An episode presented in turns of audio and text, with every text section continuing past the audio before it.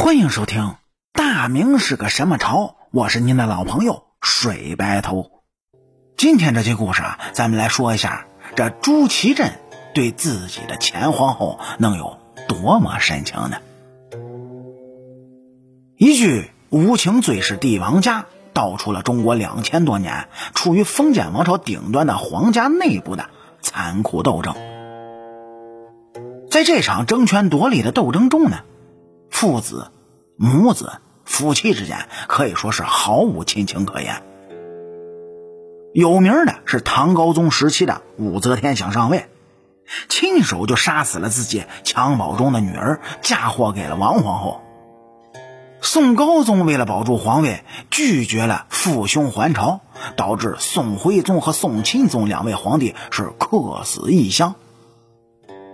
至于说皇帝看中某个嫔妃废立皇后的事儿，那更是数不胜数。但是，在明朝历史上就有这么一位皇帝，他不但把宠爱都奉献给了自己的原配前皇后，更是在他无法生育、有瞎有瘸的情况下，依然是不离不弃。那么，这位前皇后又有什么魅力吸引着这位皇帝呢？前皇后是直隶海州人，祖上呢跟着明成祖朱棣造反靖难，祖父和父亲也担任着武将，跟随着皇帝讨伐蒙古，出身可以说是根正苗红。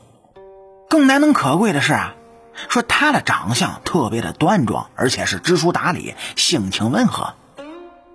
说在他十六岁那年呢，就被明英宗朱祁镇的奶奶张太皇太后选中，成为了明英宗的妻子。婚后呢，小两口是相亲相爱，生活特别的惬意。明英宗呢，也曾经三次下旨，打算册封前皇后的家人为贵妻，但是都被前皇后以无功不受禄的理由给谢绝了。所以说，这前皇后不愧为一代贤后。说明英宗的父亲明宣宗，在他很小的时候呢就驾崩了。张太皇太后对他那是万般的溺爱，缺乏管教的小皇帝难免会养成了骄横的性格。小皇帝一心想要像他的曾祖父明成祖和父亲明宣宗那样远征蒙古，建立一番丰功伟业。在这心腹太监王振的挑唆下呢，小皇帝竟起二十万大军。在文武百官的拥簇之下，一路浩浩荡荡的就踏上了开往蒙古的征程。可您各位也知道，打仗它毕竟不是狩猎，兵者国之大事，生死之地，存亡之道，不可不察。古代的明君，比如汉武帝、唐太宗、明成祖，对外征战，首先考虑的那可是政治因素，其次呢是外交。经济最后才是军事。小皇帝哪懂这些玩意儿？由着太监王振是一顿的瞎操作，直接导致蒙古大军把明朝的二十万大军包了饺子，酿成了土木堡惨案。大军全军覆灭，文武百官几乎全部战死，小皇帝自己也成了蒙古的俘虏。噩耗传来之后啊，北京城内可以说是一片的哗然。前皇后更是哭成了泪人。然而，她一介女流之辈，又能干什么呢？这三百多年前，北宋那两位皇帝的遭遇，似乎又要重演了。蒙古啊，也先开出了赎回小皇帝的条件，金银珠宝那自然是不可免的。哎，为了能让自己的丈夫能够早日归来呢，前皇后甚至把自身的首饰都给变卖了。然而，面对着黄灿灿的金子、白花花的银子，蒙古人的野心啊，像是被撑大了似的。他觉得明朝如此的软弱可欺，就把大军开到了北京城下，打算效仿先祖成吉思汗那样，再次的横扫天下。这再不济，也学一学大晋国，沿着长江来一次南北朝。小皇帝的母亲孙太后是个硬气的人。在兵部尚书于谦的辅以下，先是立了小皇帝的弟弟朱祁钰当上了新皇帝。更是艰难的打赢了北京保卫战。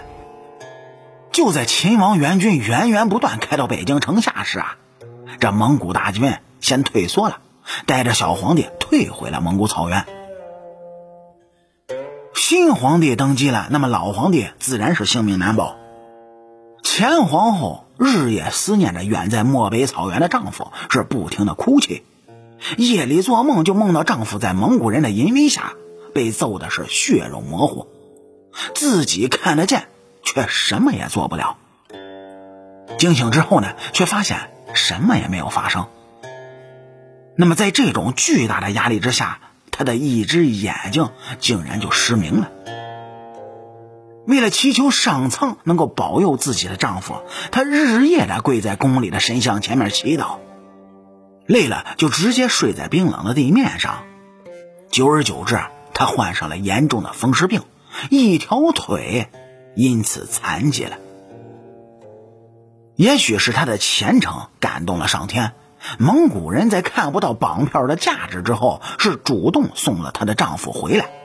而这个时候呢，朱祁镇已经在蒙古待了一年多了。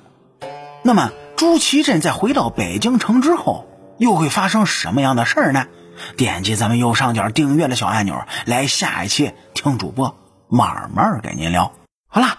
感谢您各位在收听故事的同时呢，能够帮主播点赞、评论、转发和订阅。我是您的老朋友水白头。大明是个什么朝？下期咱们接着聊。